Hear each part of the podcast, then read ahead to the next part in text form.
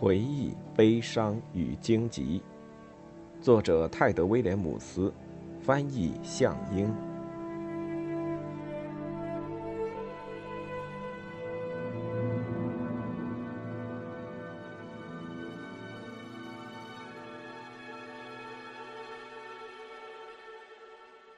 第三卷：天使塔，黑暗廊道，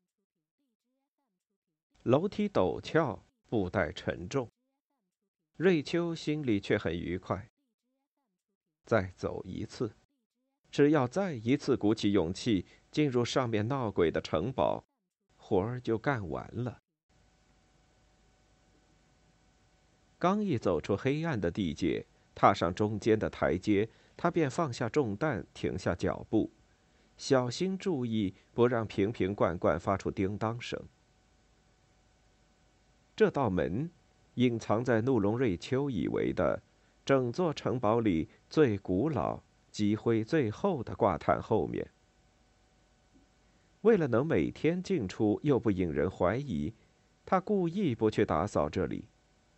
虽然每次将手挨上腐朽的布料，他的灵魂都会躁动不安，但在如今的情形下，清理只能排在第二位。瑞秋一脸痛苦。艰难之刻，权宜之计，他母亲总会这么说。好吧，如果这不算安东神圣的真理，还有什么能算呢？瑞秋一直极度小心的给门链上油，因此，当他掀起挂毯，推开门把手，门无声无息的就开了。他将包裹抬过低低的门槛，令沉重的挂毯在背后滑落，再次盖住暗门。他拉开灯罩，将其放在高高的壁龛上，把包里的东西一件件往外拿。最后一个罐子也被取出之后，瑞秋拾起一根稻草杆，蘸着黑油渣，在罐外注明里面装了什么。他又检查了一番自己的存货，整整一个月，他花了不少力气偷到许多连自己都感到惊讶的物品。现在他只想尝尝今天找到的那袋干果，然后他就能度过整个冬天，而用不着冒风险被人抓住。他需要那袋干果，就算不会饿死。但不吃水果也很容易营养不良，而在缺少他人照料的情况下，自己绝对不能生病。他得万分小心的计划好一切，独自生活下去。显然，城堡里已没剩下他能信任的人了。瑞秋好不容易才找到这间修士居。它位于海霍特长期控制的地下室底部，正适合避难。如今多亏他事无巨细的搜索，屋内已装满了令不少艾克兰贵族都会羡慕的储备。再往上一层，他还有间没人使用的屋子，没那么隐蔽，但屋里恰好有道窗缝，刚刚高过地面，外头是海霍特的一条排水石槽。瑞秋已在那间屋里存了一整桶水。只要雨雪还在持续，他每天都能从屋外的石槽接点水，也就完全不必动用那桶珍贵的储水了。他还找到几件多余的衣服和几条温暖的毯子，外加一条稻草垫、一张能坐的椅子。奢侈的椅子居然还带靠背。真是个惊喜。他有为小壁炉准备的柴火，有许多排腌菜腌肉罐，沿墙还放着一大堆烤干的面包，甚至让他很难从门口移动到床边。全是些弥足珍贵的东西。在这装满食物的房间里，他知道自己能挨上大半年。但等存粮都吃完了，该怎么办呢？此外，还有什么事情会让他走出地穴，回到天光中呢？瑞秋无法确定，但也无需挂虑。他会安全的消磨时光，保持小窝干干净净，并且耐心的等待。自打孩童时代起，他就将这一条铭记于心：尽人事而听天命。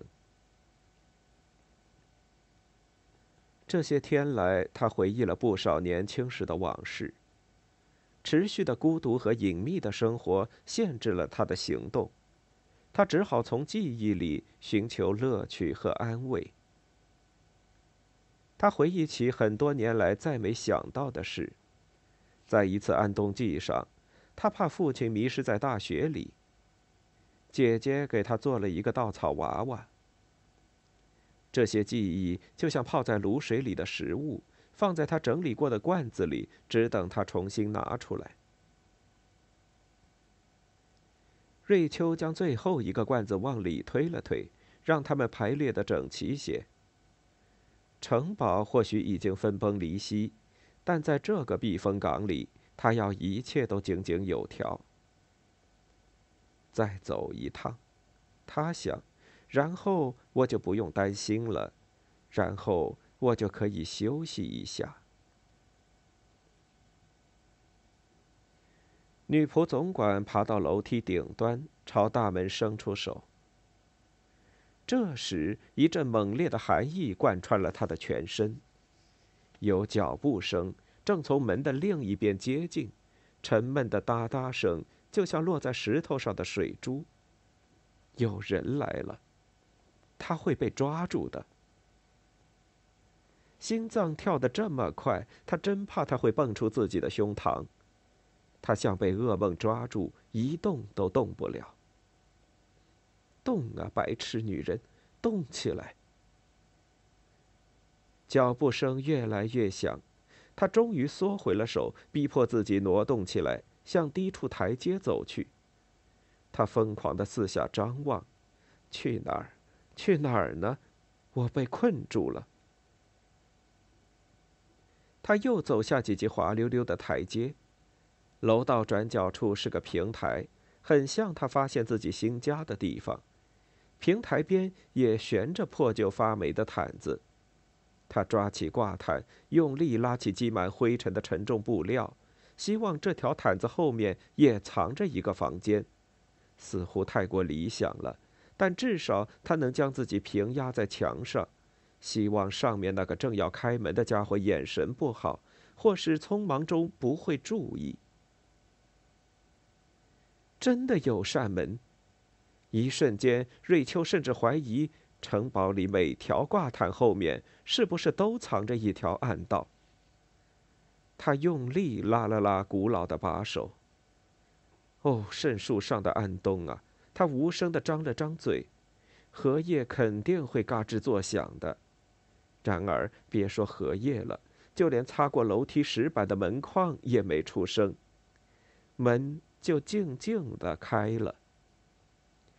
靴子继续往楼梯下走，脚步声越来越响。瑞秋赶紧穿过那道门，伸手在背后拉了一把，门晃了一下。却在剩下一巴掌宽的位置停住，没能关死。瑞秋抬起头，壮着胆子合上油灯的灯罩。好在外面的楼道里也燃着一只火把，虽然眼前有浮动的黑点，心脏像兔子般砰砰乱跳，他还是强迫自己检查了。在那儿，挂毯在最上方，卡在了门缝里。但对他来说，门缝实在太高了，他够不着。他抓住沾满尘土的厚实天鹅绒，想将它拽下来，但脚步声已经来到了平台。瑞秋赶紧从门缝后退开，屏住呼吸。声音靠近的同时，传来了一阵深入骨髓的寒冷，就像你出了热乎乎的屋子，踏进严冬的冷风之中。瑞秋不由自主的颤抖起来。通过门缝，他看到两道披着黑衣的人影。但刚听到轻轻的交谈声，话语就突然停住。其中一个转过苍白的脸，面对着瑞秋的藏身地。他的心一紧，仿佛停跳了似的。那是个巫术怪物，是白狐。他转回头去，用音乐般低沉的声音跟同伴说了几句，又抬头看看刚才走过的楼梯。另一阵脚步声回荡在楼梯间里。还有更多吗？虽然担心移动或其他任何行动会发出响动，瑞秋还是朝后退去。他盯着门缝，一边祈祷那些东西不会注意到毯子被卡住，一边伸手感觉背后是否碰到了墙面。他退了几步。直到门缝变成一条发出黄色火光的细线，指尖还是没有触到任何东西。他终于停了下来，转身看看，担心自己会撞到房里的什么东西，把它碰落到地上。这不是房间。瑞秋站在一条通往黑暗深处的走廊口上。他等了一会儿，强迫自己思考。留在这里没什么意义，尤其是门外还有群怪物。光秃秃的石墙无处藏身，而他知道，任何时刻自己都有可能弄出响动。更糟的是，还有可能晕倒在地。谁知道那些东西会在外面站多久，像枝头的食腐鸟一样互相嘀咕呢？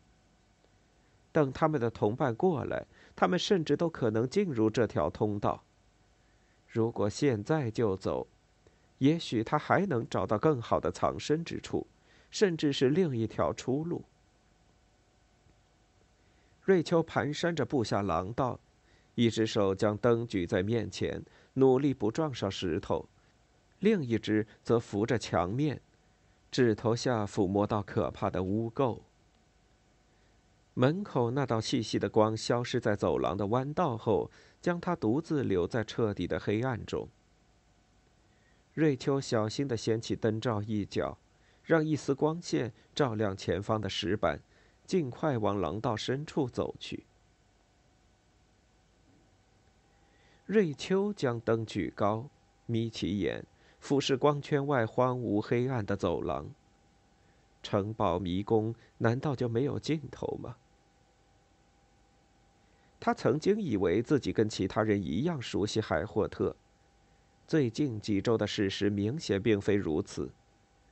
他以前最深只到过弟弟仓库，但看起来弟弟还有另一座城堡。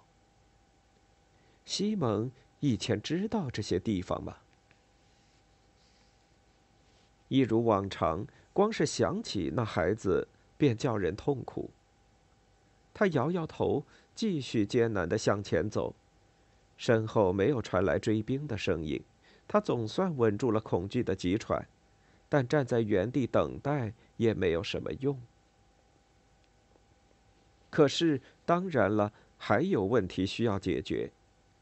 既然不敢回去，他又该怎么办呢？他早就不相信自己能找到这片迷宫的出口，如果转错一道弯。在黑暗中迷了路，永远走不出去，最后饿死在这儿，怎么办呢？傻女人，只要不离开这道走廊，或至少标出你在哪儿转的弯，你就能找到平台和楼梯。他哼了一声。就是这粗冷的声音，曾吓得很多新来的女佣停止了抱怨和啜泣。瑞秋知道规矩。即便这次是他自己需要提醒，没时间胡思乱想。但在这些孤独的廊道间游荡，实在太诡异了。这里有点像卓山神父说过的等候大厅，夹在地狱和天堂之间，时间不会流动的地方。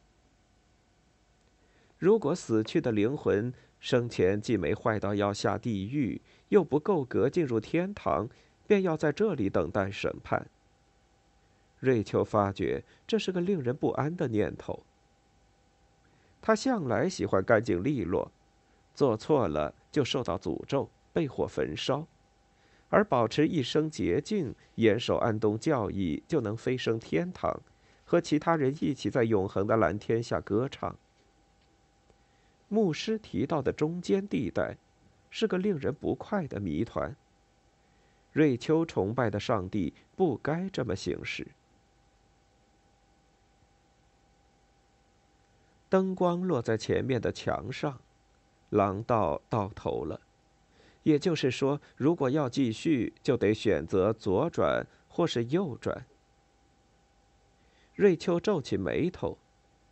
已经到了不得不离开直路的地方，他不喜欢这种情况。问题在于，自己是要壮胆回去呢，还是要留在廊道里？自离开楼梯来，他没觉得自己走了多远。想到那群窃窃私语的白脸怪物还聚集在楼梯上，他便做出了决定。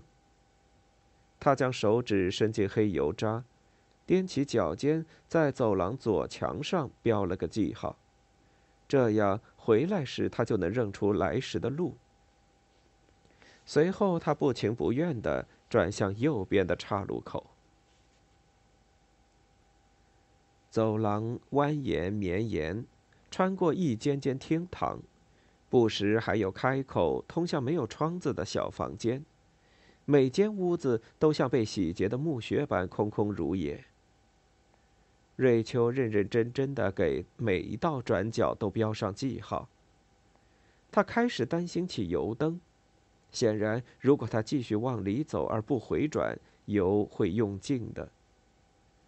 就在这时，走廊尽头出现了一道古老的门。门上没有记号，没有栓，也没有锁。木板老旧变形，像龟壳般到处都是水渍。荷叶由笨重的铁块制成，用来固定的铁钉似乎只是粗制滥造的金属片。瑞秋盯着地板。确保除了自己的脚印，没有其他人最近经过的痕迹。他在胸前画了个圣树标记，拉动粗短的把手。随着吱呀的响声，门开了一半，被地上积累了肯定有一世纪之久的尘力卡住，慢慢停了下来。最后又是个黑乎乎的空间，但这片黑暗里闪着红光。地狱。这是瑞秋闪过的第一个念头。出了等候大厅，穿过门，那当然就是地狱。然后他又想：“圣母艾莱西亚呀，老女人，你还没死呢，长点脑子。”他走进了门内。另一头的廊道和他之前穿过的那些不太一样。它不是由一块块石头堆砌而成，而是一整片巨岩。看起来，在粗糙墙面上扭动的红光是从左边的通路照过来的，仿佛转角后有火在燃烧。虽然不确定这新发现究竟是什么，瑞秋还是迈出最后几步，往发出红光的通道走去。但在这时，他突然听到相反方向有声音，就在右手边，他刚发现的新走廊那里。他迅速退回到门口，但门紧紧地卡在原地，关不上了。他只好将自己藏进阴影，努力屏住呼吸。不管发出声响的到底是什么，他的移动速度并不快。瑞秋缩起身子。听到轻轻的摩擦声渐渐变响。他的恐惧中夹杂着深深的愤怒。想想吧，身为城堡女仆总管，她居然在自己家里，因为，因为怪物而躲藏起来。他努力放慢自己狂乱的心跳，回想自己刺杀派拉兹的那一刻，那地狱般的兴奋。那在阴郁痛苦的几个月后，终于能做些什么的满足感。可结果呢？他的全力一击完全没有伤到红牧师。如今面对一整群魔鬼，他又怎么与之对抗呢？不，他最好还是藏起来，保存怒火，等待时机。身影终于从卡住的大门前经过，在红彤彤的岩石的映衬下，瑞秋勉强分辨出那是个黑发人类。他先感到一阵极度的轻松，接着又升起好奇心，甚至超越了之前的愤怒。是谁会在这么黑的地方自由行动呢？他从门口探出头。看着那个离去的人影，他走得很慢，手扶着墙面，脑袋左右摇晃，仿佛想从阴暗的走廊顶部读出什么东西似的。上帝慈悲，他瞎了。他这才意识过来，那人的犹豫，还有探查的手，明显是因为他看不见。在下一刻，他意识到自己认识这个人。连忙闪回到门口的黑暗中去。戈斯武，那个禽兽，他在这儿干嘛？一时间，他很担心艾丽家的追兵仍在寻找自己，正一间间屋子的细细排查。但为什么他会派个瞎子来？戈斯舞又是什么时候瞎的呢？他脑海中浮现的记忆片段支离破碎。当时与国王和派拉兹一起在露台上的是戈斯舞，对吧？那时瑞秋的匕首插进炼金术士的后背，而当他朝倒在地上惊呆了的女仆总管转过身时，却被乌坦一侯爵拉住了。戈斯武为什么会那么做？所有人都知道。乌坦伊侯爵是至高王之首，艾丽家最忠诚的奴才。难道是他救了他一命吗？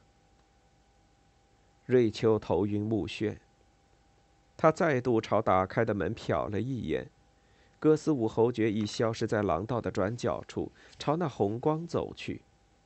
这时，深远的黑暗中分裂出一道细细的阴影。从他脚边掠过，随着他滑入了影子。一只猫，一只灰猫。对瑞秋来说，城堡底下的整个世界都像梦一样令人困惑。他再次揭开灯罩，转身朝之前的来路走去，将通往粗陋廊道的门抛在身后。目前，他还不想跟哥斯舞打交道。不管他是不是瞎了，他要沿着自己小心标出的记号返回楼梯平台，祈祷白狐们已经离去，去忙他们罪恶的行径去了。要考虑的事还很多，太多了。瑞秋只想安全的回到自己的藏身处，好好的睡上一觉。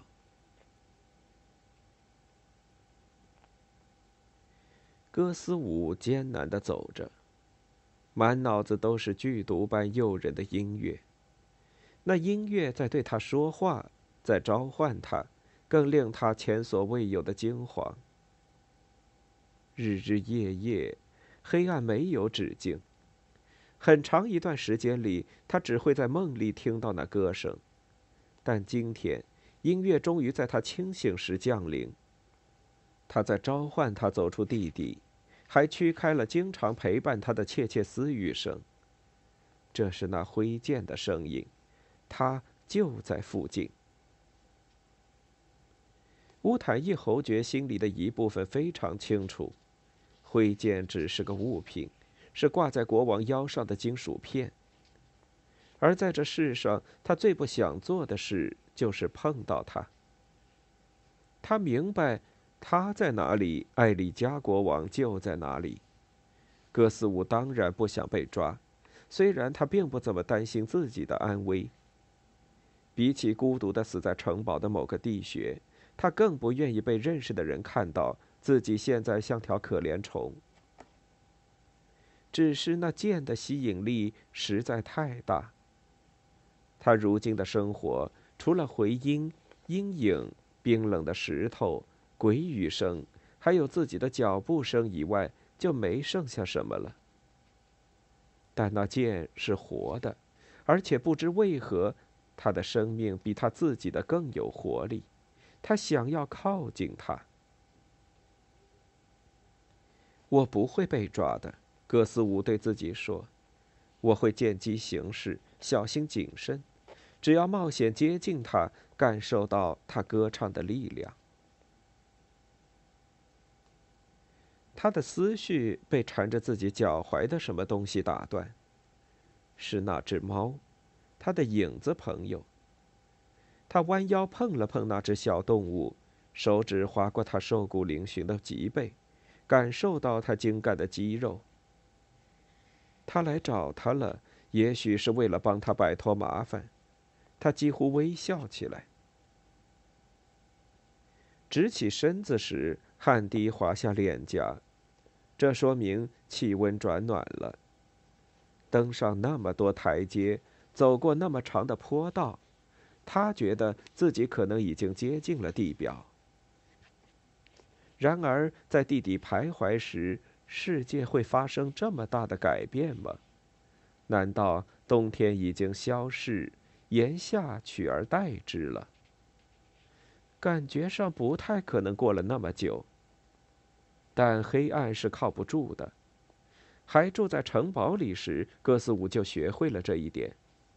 至于天气，好吧，在这么一个不祥又混乱的时代，一切皆有可能。在探寻的指尖下，石墙变得温暖。自己走到哪儿了？他将这个念头压了下去。自己在哪儿并不重要，重要的是挥剑在哪儿。那把剑在召唤他，他应该再往前。那一刻，悲伤在他体内歌唱，充满了他。就在艾丽加强迫他触碰挥剑的那一刻，戈斯伍感觉到自己仿佛成了挥剑的一部分。他曾与那诡异的乐曲共鸣，至少在那一刻，他与剑融为一体。悲伤需要他的兄弟们，三者合一将奏出更伟大的乐曲。国王的王座大殿虽然恐怖。但哥斯舞依然渴求那种共鸣。如今，随着回忆，强烈的渴望再次涌现。不管风险多高，他急需去感受那缠着自己不放的歌。他知道这是在发疯，却没有抵抗的力量。相反，他用尽一切机智和自控力，打算不为人知的接近他。现在，他已经接近了。侠道里的空气令人窒息。戈斯伍停了下来，感觉着周围。那只小猫不见了，也许退回到某个令脚掌更舒服的地方去了。他将手按在墙壁上，但坚持不了多久，就会被烫得赶紧抽开。前方某处，他能听到一丝微弱但持续的响声。一种近乎沉寂的吼叫。前面到底是什么？曾经有条龙在城堡底下造了窝，红虫沙拉卡。他的死令圣王约翰名声大噪，他的头骨打造了海霍特的王座，他喷出的烈焰杀死了两位国王和城堡过去不计其数的居民。也许此地还有一条龙，比如沙拉卡的某只崽子，在黑暗中成长壮大了。如果是这样，就让他杀了他吧，让他把他烧成灰烬。戈斯伍已经不再关心这些，他一心希望的就是能听到挥剑之歌。狼坡陡峭向上，他必须俯下身子才能继续前进。热浪逼人，他能想象自己的皮肤像过节时吃的烤猪一样发黑皱缩。他在坡上挣扎，吼声越来越响，仿佛雷鸣、怒海，或是睡龙不安的颤动和低吟。接着声音就变了。过了会儿，戈斯伍觉得走廊也变宽了。再转过一个弯，盲人的第六感告诉他，地道不仅变宽，也抬高了。热风扑面而来，古怪的咕隆声回荡不休。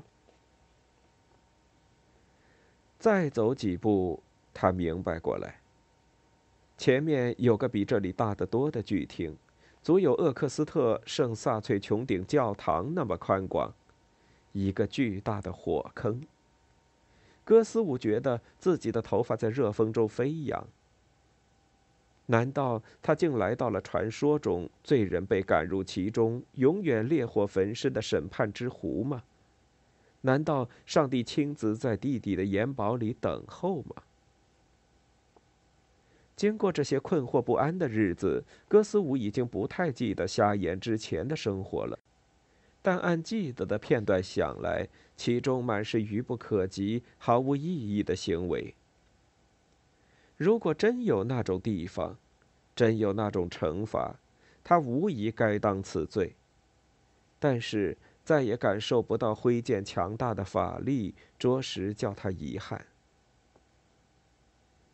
戈斯伍迈开小步，每次前进都得先小心的左右查探一番，才敢放下脚。他全神贯注地感受前方的路，速度慢了下来。终于，他的脚踩空了。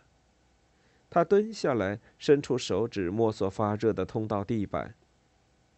他面前是道岩石开口，往左右两边延伸到他够不着的地方，而开口之外，除了灼热的风，什么都没有。他站起来。耳边是响亮的吼声，脚下是炙烫的热流，令他必须左右倒脚。还有别的响动，其中一个比较低沉，间或发出咔嗒声，就像两个大金属块在时不时的相撞。另外一个声音则属于人类。金属敲打声又响了起来，噪音终于唤回了他还在城堡时的记忆。雷鸣般的咔嗒声出自大熔炉门的一开一合，人们随之将燃料丢进炉火。还扮演国王之首的角色时，他就多次来监督锻造间。他现在肯定站在熔炉正上方的一道口子上，怪不得连头发都要着火了。但挥剑就在这儿。就像觅食的老鼠明知猫头鹰飞过头顶一样，他确信剑就在这儿。艾丽加肯定下到熔炉来了，随身配着剑。哥斯舞从边缘退开，狂乱的思考如何才能下到锻造间又不会被人发现。他在原地站立许久，双脚都被烫伤后，才迫不得已挪远了点儿。一边走一边咒骂。他没法接近那东西，在这些地道里，他说不定徘徊几天都找不到往下的路。而在那时，艾丽加显然已经离开了。但他不能就这么简单的放弃，剑在呼唤他，他不在乎中间有什么障碍。戈斯伍跌跌撞撞地走下通道，远离热气。尽管那把剑在叫他回去，叫他不顾一切地跳入一片炽热之中。为什么这么对我，仁慈的上帝？他大叫道，声音迅速消失在熔炉的嘶吼中。为什么要叫我背负这般诅咒？泪水刚一上涌，便在眼眶里蒸发殆尽了。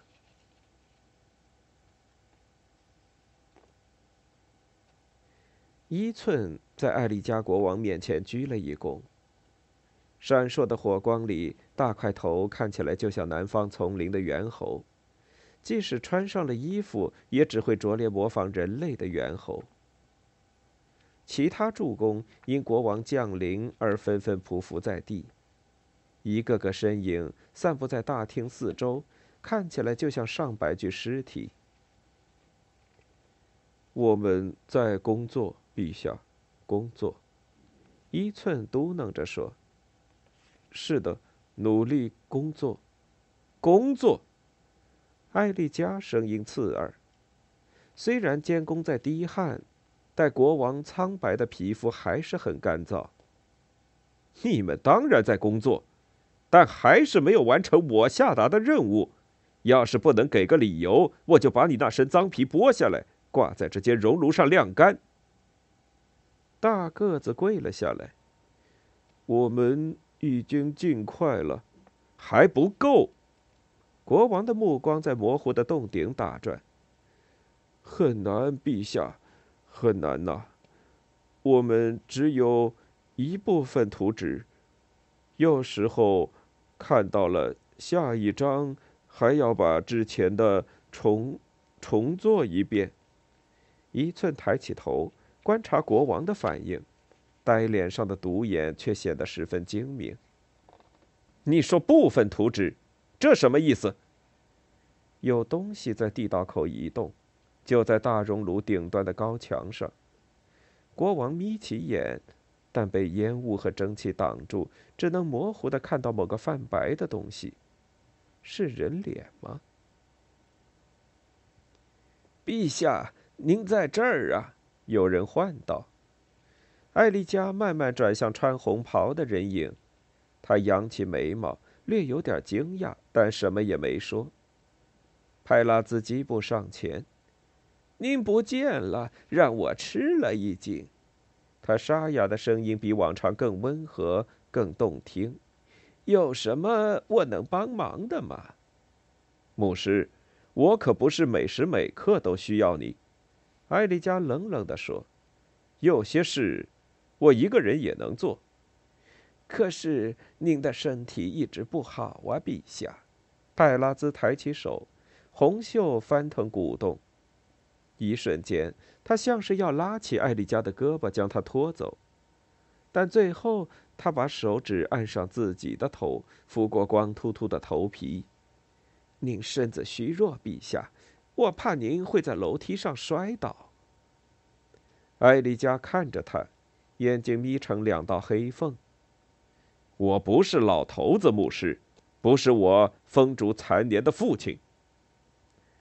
他瞟了一眼跪在地上的伊寸，再次转身背对着派拉兹。这笨蛋说：“城堡的防御图纸很难看懂。”术士恶狠狠地看了眼一寸，他在撒谎，陛下，您亲自认可过的。您知道事实并非如此。你一次只给一部分吗，牧师？一寸的话语低沉缓慢，但其中压抑的愤怒前所未有的明显。别在国王面前信口开河！派拉兹吼道。我说的是实话，牧师。安静！艾丽加喝止了两人，直接嶙峋的手按在挥剑的剑柄上。我会弄清楚的。安静！他大声叫道。他说的是什么意思？为什么他只能拿到一部分图纸？派拉兹深吸一口气。呃，为了保密，国王陛下，您知道，好些助攻都逃走了。我们不能让任何人知道城堡防御的全貌吗？万一他们直接跑到了约书亚那儿，把一切都说出去怎么办呢？派拉兹盯着国王，沉默许久。锻造间的空气似乎变了，变得更加厚重，火焰的嘶吼却出奇的含混，闪烁的光投下长长的阴影。艾丽加像是突然失去了兴趣。哼，有点道理。国王的目光又往之前似乎有动静的洞壁上移去。我会再送一大人来熔炉，我还不差那几个佣兵。他转向工头，不要再找借口了。一寸硕大的身子打了个寒战。是的，陛下。好，我告诉过你，城墙和大门必须何时完工？你们会做完吧？是的，陛下。国王朝派拉兹转过身，哼，看来有些事必须国王到场才能正常进行吧。牧师垂下光溜溜的脑袋，您是不可替代的，陛下。但我有点累了，派拉兹。也许你说的对，毕竟我的身体一直不好。是的，陛下。也许来点药剂，让您再小睡一会儿。派拉兹将手灵巧地伸到艾丽加的胳膊下，轻柔地领她走回通向上方城堡的阶梯。国王随他而去，像个听话的孩子。也许，我是要躺一会儿了，派拉兹。是啊，但我觉得现在还睡不着呢。他回头瞄了一眼熔炉上方的墙。做梦般的摇了摇头。是的，陛下，好主意。来吧，我们让监工继续工作吧。派拉兹目光尖锐的看着伊寸，那只独眼也回看着他。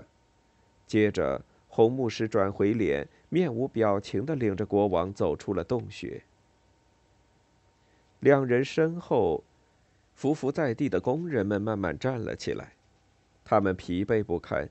甚至无力谈论刚才的情况，纷纷拖着脚步回去工作。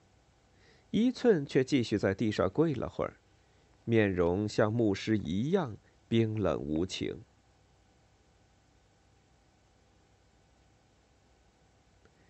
瑞秋小心的顺着自己的脚印找回最初的平台。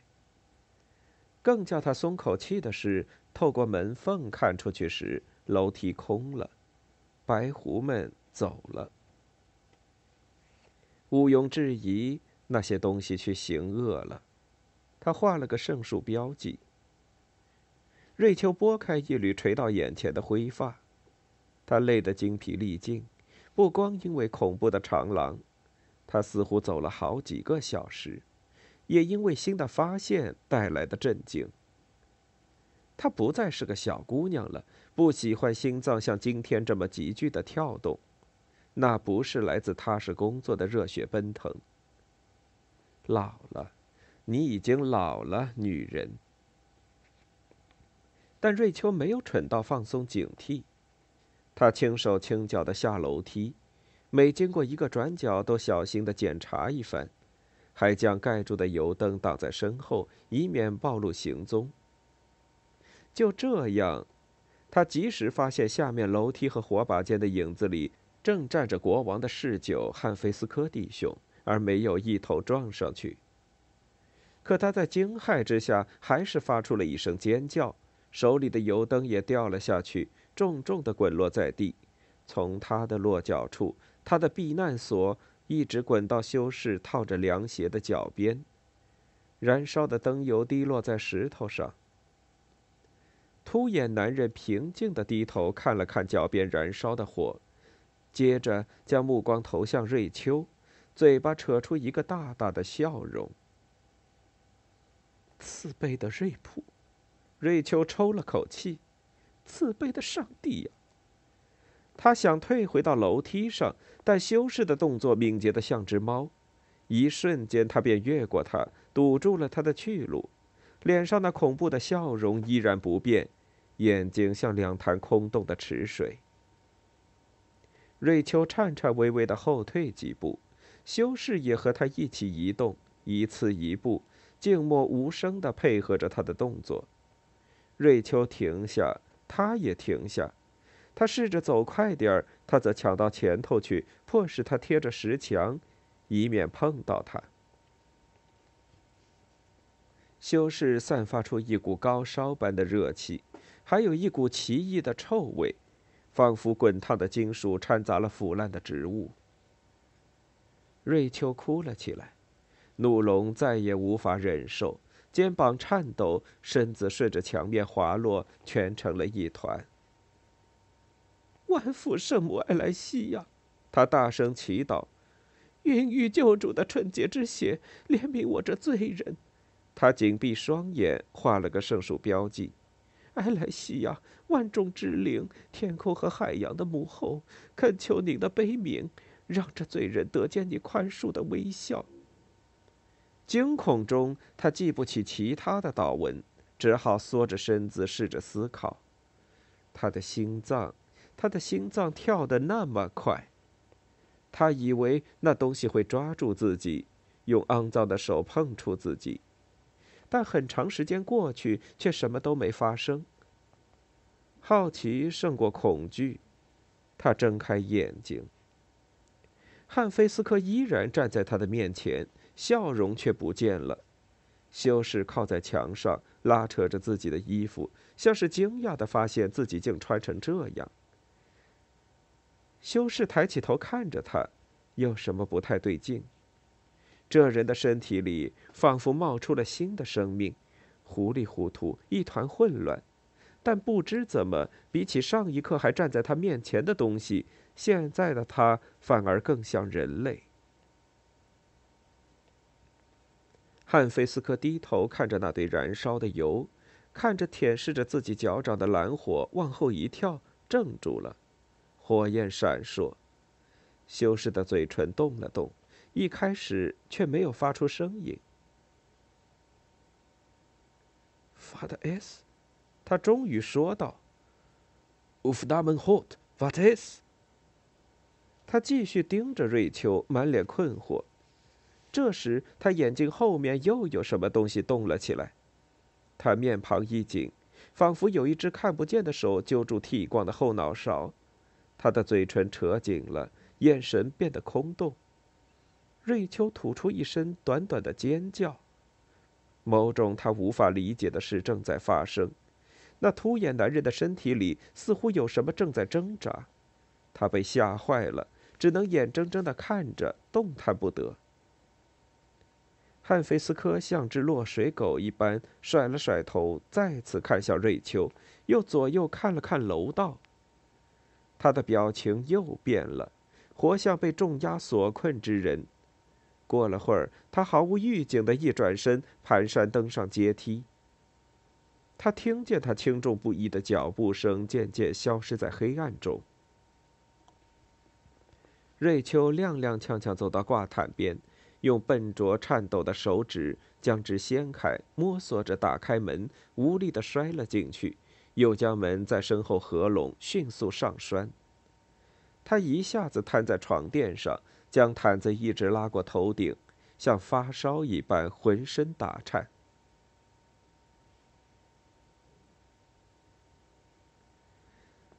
曾经诱惑他离开安全的弟弟往上方去的歌声越来越轻了。